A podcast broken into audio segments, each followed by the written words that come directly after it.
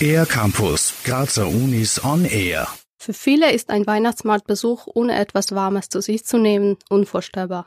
Glühwein, Feuerzangenbowle, Punsch und Co. gehören zu den beliebtesten Getränken der Winterzeit. Wegen des hohen Zucker- und Alkoholanteils sind sie aber in Maßen zu genießen. Sandra Holasek vom Institut für Pathophysiologie und Immunologie an der MedUni Graz. Die Politik hat sich äh, jetzt EU-weit durchgerungen, den Glühwein zu definieren nach dem Alkoholgehalt. Und das ist jetzt so, dass es ab einem Alkoholanteil von 7% als Glühwein bezeichnet werden darf.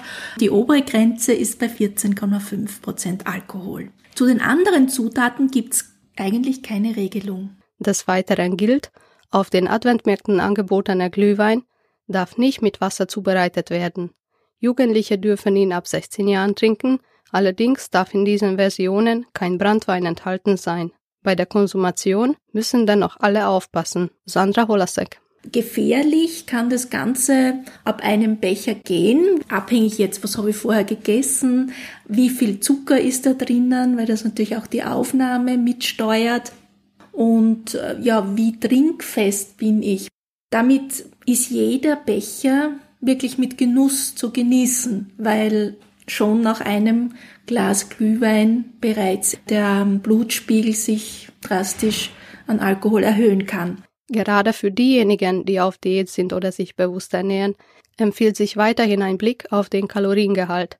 Denn ein Becher kann bis zu neun Würfe Zucker enthalten. Das sind 108 Kilokalorien. Wenn das Getränk industriell produziert wird, erhöht sich der Zuckeranteil noch drastischer, nämlich auf bis zu 400 Kilokalorien.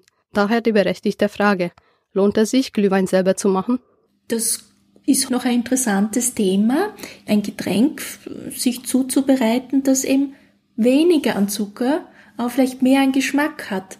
Das heißt, das mit ähm, eben Zitrusfrüchten, Nelken und Zimt gewürzte Getränk ist jetzt geschmacklich ein Erlebnis. Man kann sogar sagen, dass es gesundheitsfördernd sein kann. Ich würde wirklich dafür plädieren, es ist einfach, das selber zuzubereiten, macht Spaß, da ein bisschen zu experimentieren. Also ich glaube nicht, dass man da viel Zeit spart, äh, wenn man es fertig kauft. Zusammenfassend lässt sich sagen, der Glühwein schmeckt gut, eignet sich prima für selber machen und unter Umständen kann er auch gesund sein. Allerdings, welche guten Alternativen gibt es für diejenigen, die auf Glühwein eher verzichten wollen? Wie gesagt, das ist dann, glaube ich, schon äh, ein Thema, hier den selbstgemachten Punsch zu wählen, der keinen Brandwein, keinen Wein beinhaltet, sondern eben Fruchtsäfte, wenn das wirklich naturbelassene Fruchtsäfte sind, die ganz eine starke Ausprägung von Inhaltsstoffen der Frucht haben und das Ganze natürlich nicht zu stark erhitzt wird.